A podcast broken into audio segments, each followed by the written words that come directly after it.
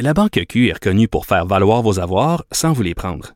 Mais quand vous pensez à votre premier compte bancaire, tu sais, dans le temps à l'école, vous faisiez vos dépôts avec vos scènes dans la petite enveloppe.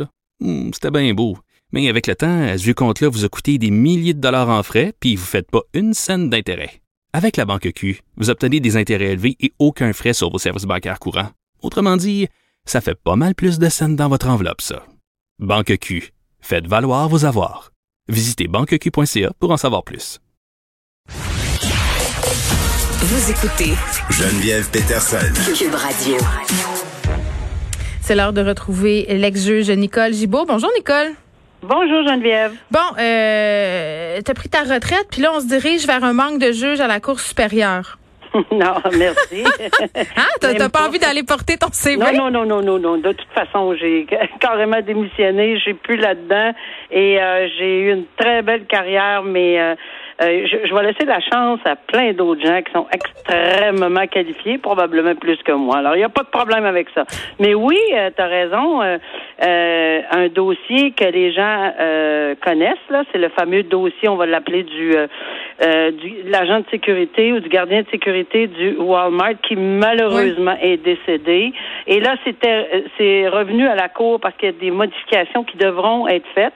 On comprend que au moment où, le- où, où les événements sont arrivés, euh, parce que j'étais engueulé avec un client là, apparemment ou enfin pour les règles là, de suivant la, la, la les règles sanitaires là, dues au confinement etc.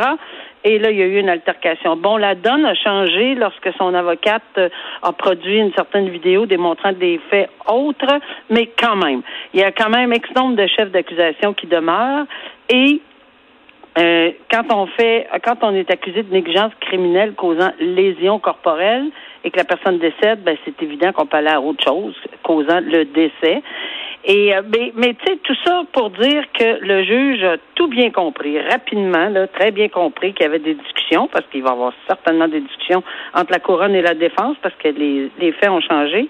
Mais il reste une chose, c'est qu'il a dit, écoutez, là, attention, là, il a passé un message. Moi, bravo. Moi, quand j'entends qu'ils ils prennent leur banc pour faire les messages, euh, euh, c'est pas politique, là, c'est réaliste. Là.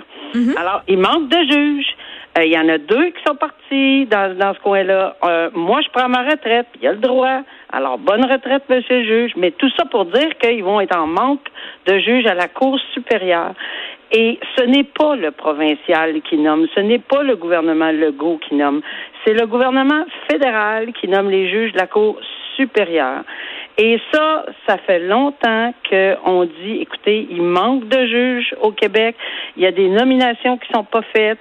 Euh, je, je, je me souviens même plus du décompte là, euh, au der- à la dernière fois parce que c'est- trop souvent qu'on répète le même discours. Il en manquait 7, 8, mais 8, euh, c'est du monde, plus tous ceux qui s'ajoutent, comme là, là, qui prennent leur retraite.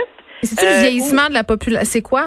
Pourquoi? C'est Ben, quoi a- les raisons? Il y a plusieurs. Ben, c'est-à-dire, on bloque. euh, pourquoi on bloque la- les nominations Je ne sais pas, parce que c'est- il y a énormément de candidats avocats qui sont en mesure de prendre le poste. Qu'est-ce que ça prend? Qu'est-ce que ça prend pour être juge euh, à la Cour Ben supérieure, faut- Nicole ils Gibault? vont, ils vont évidemment faire euh, une enquête parce que ça prend une enquête pour savoir plein de choses sur la personne en question. Il va y avoir des recommandations. C'est pas tout à fait comme à la Cour du Québec, là, par exemple, là, mais euh, il y a quand même, on ne nomme pas juste quelqu'un qui semble intéressé.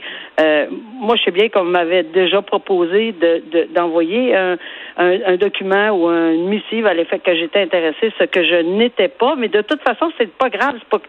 C'est le fait est que on démontre un intérêt, puis après ça, ça s'active. Mais il faut qu'il y ait quand même des postes ouverts. Mais là, il y en, il y en a. C'est clair qu'il y a des postes ouverts à la Cour supérieure à travers le Québec. Clair, clair, clair. Et malheureusement, quand il y en a deux qui partent, plus un qui prend sa retraite dans un district, ça fait un énorme trou. Je pense que le message était bon à passer. Il l'a bien dit sur le banc.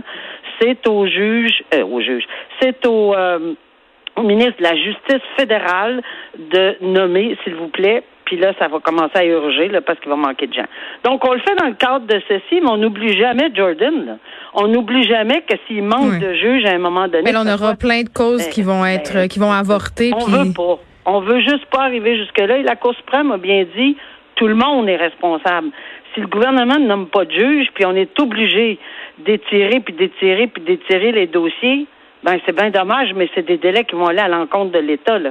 Et, ça, c'est très malheureux. Donc, je, je, il, y a, il beaucoup de gens de, de, du- de la justice qui, euh, qui s'élèvent contre ceci. Ils disent, écoutez, là, faites les dons, les nominations. C'est pas parce qu'il manque de candidats, Geneviève. Euh, bon, il y a un restaurant italien, euh, Nicole, un restaurant de Montréal qui aurait enfreint à répétition les règles sanitaires liées à la COVID-19. Ce restaurant-là a été fermé d'urgence pour au moins dix jours par la Régie des alcools, des courses et des jeux. Mais ça pose quand même euh, des questions intéressantes. Puis j'allais dire, là, on parle de Pizzeria euh, Moretti, mais juste te dire, là, entre toi et moi, Nicole... je serais- Juste entre nous deux. ben écoute, tu sais, personne, euh, je pense que personne qui est allé à date dans un restaurant euh, n'a pas constaté parfois quelques petits manquements, parfois de graves manquements. Euh, J'ai voyagé un peu partout au Québec cet été et parfois je voyais des restaurateurs complètement euh, délinquants, c'est-à-dire euh, euh, aucune distanciation sociale, le masque prend le bord, euh, un manque d'hygiène. Tu sais, Pizzeria Moretti, euh, c'est la pointe de l'iceberg. là. Je pense qu'ils sont plusieurs dans leur équipe. J'ai l'impression que, et pas juste l'impression, moi j'ai pas, j'ai pas fait ça, j'ai pas, je me suis pas promené de restaurant, au contraire, mais euh, j'ai su et j'ai entendu parler exactement la même chose. Et euh, je pense que c'est à cause de la dénonciation, qu'elle soit claire, nette et précise, là, la, la dénonciation de clients qui veulent aller encourager les restaurateurs. Moi, je vais prendre mon exemple. Moi, j'aimerais bien aller encourager un restaurateur, mais c'est pas vrai que je vais aller me mettre en danger. Puis c'est pas vrai que je vais rentrer dans une institution qui est pas respectueux. Mais la plupart règles le font quand même. Faut faire attention. Là, la plupart des c'est restaurateurs. ça en- que je dis. Ouais, c'est ouais. ce que je dis. Alors, la plupart des restaurateurs le font, puis malheureusement, ceux qui le font pas sont dénoncés. On le vu à Québec, ça fait un mois à peine, là, il y a des gens qui avaient dénoncé, ils avaient envoyé sur euh, Facebook ou Instagram des photos, bang, on est intervenu. Et c'est ça qu'il faut faire. Les interventions par-dessus interventions. Je dis pas quand il y a un petit manquement, le gars passe trop, un petit peu trop proche, là, faut pas venir quand même fou, là, surtout quand il y avait des terrasses cet été, mais il reste que les règles de base euh, là, ce qu'on lit, là, euh, c'est assez inquiétant. Je dis pas qu'il, qu'il- qu'il- ça va être ce qui va être prouvé, parce que c'est pas prouvé. Ça va passer. L'audition est pas encore faite devant la régie euh, des alcools et des courses et des jeux du Québec. Mais on soulève qu'il y aurait eu des employés atteints de la COVID, qu'on aurait eu des gens, etc. Qui... Ça, c'est grave. Si on est en mesure de prouver... C'est pas juste un petit masque en bas du menton. C'est carrément, dans ce cas-ci, un cuisinier qui se serait présenté euh, avec des symptômes clairs de la COVID-19, des places non désinfectées ensuite. Je veux dire. On, on est prudent, là, Geneviève, si c'est prouvé, parce que lui nie tout ça, et M. Moretti a tout à fait le droit, là. Ouais. Alors, si il, euh, il, euh, il prouve le contraire et qu'il n'y a pas de preuve à cet effet-là devant la régie, ben, c'est sûr qu'on n'aura pas les mêmes réactions. Puis de toute façon, il n'y a pas juste ça. Hein. Euh, J'ai vu qu'il y avait d'autres choses. là. Il y avait peut-être des altercations euh, qui seraient arrivées. Alors, c'est un milieu qui, oui, est régi, c'est le cas de le dire, là, par cette loi-là. Et, euh, et, et, et ils peuvent suspendre le permis, mais ils peuvent également le révoquer. Il n'y a pas un seul restaurateur en 2020 pré- et post-COVID-19 qui veut se faire enlever son permis de boisson. Euh, faudrait être masochiste, pas à peu près. Donc, c'est évident que le monsieur dit qu'il va coopérer, il va tout faire. Est-ce que ça va, euh, s'il y a eu des manquements, est-ce que c'est hors son contrôle? Il dit que oui, etc. Mais je pense qu'il faut absolument comprendre que c'est d'une on le disait hier, juste pour le port du masque, que pour la santé, la sécurité du public, pour la, la paix, on se permet d'ouvrir des restaurants. On a donné la permission d'ouvrir des bars, des restaurants, c'est venu les bars plus longtemps après. Mais de- donne- donnez-vous et donnez-nous une chance de pouvoir apprécier ces endroits publics-là et ces établissements en toute sécurité. Puis je pense que ça va être d'autant plus apprécié par la population. Alors, s'il faut sévir, ben oui. Euh, je suis- je suis d'avis qu'il faut sévir. S'il y a lieu, qu'on sévisse. Mais OK, mise en situation, euh, Nicole. Qu'est-ce qui arrive, mettons, qu'est-ce qui pourrait arriver si un établissement euh, qui fait preuve de négligence infecte des clients euh, et qu'un de ces clients-là, par exemple, meurt? Ben là, on va loin aussi, là, mais c'est sûr qu'on peut Ben, penser se à une poursuite civile, etc., là, de la famille. Euh, mais tu sais, à moins qu'on ait été clairement négligent, puis c'est une, une démarcation. euh, Parce que c'est dur à prouver, ça, marqué. euh, de la négligence claire? Ben là, on parle civil, criminel. Il y a deux, ces deux contextes Ouais. extrêmement différents. Au civil, c'est une faute. C'est beaucoup moins difficile de prouver une faute, dommage, lien de causalité quand on a tous les éléments. C'est ça le civil, pour de la négligence. Puis là, à ce moment-là, on, veut obtenir des dommages. Au criminel, il faut que ce soit un écart marqué d'une personne raisonnable dans les mêmes circonstances.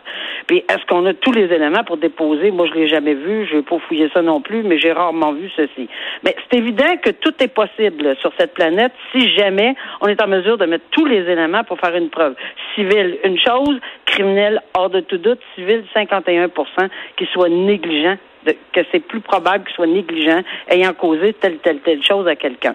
Mais euh, d'emblée, là, ces gens-là le savent, ils, savent la responsabilité. Ça, c'est comme fournir de la nourriture euh, qui, qui, empoisonnerait des gens, par exemple. Hmm. Et le savoir, pas essayer de le passer par en dessous. Je dis pas que ça arrive, là. Mais si c'était le cas, puis qu'on était en mesure de le prouver, ben c'est bien évident qu'on ouvrirait des portes à des actions et des recours. Là.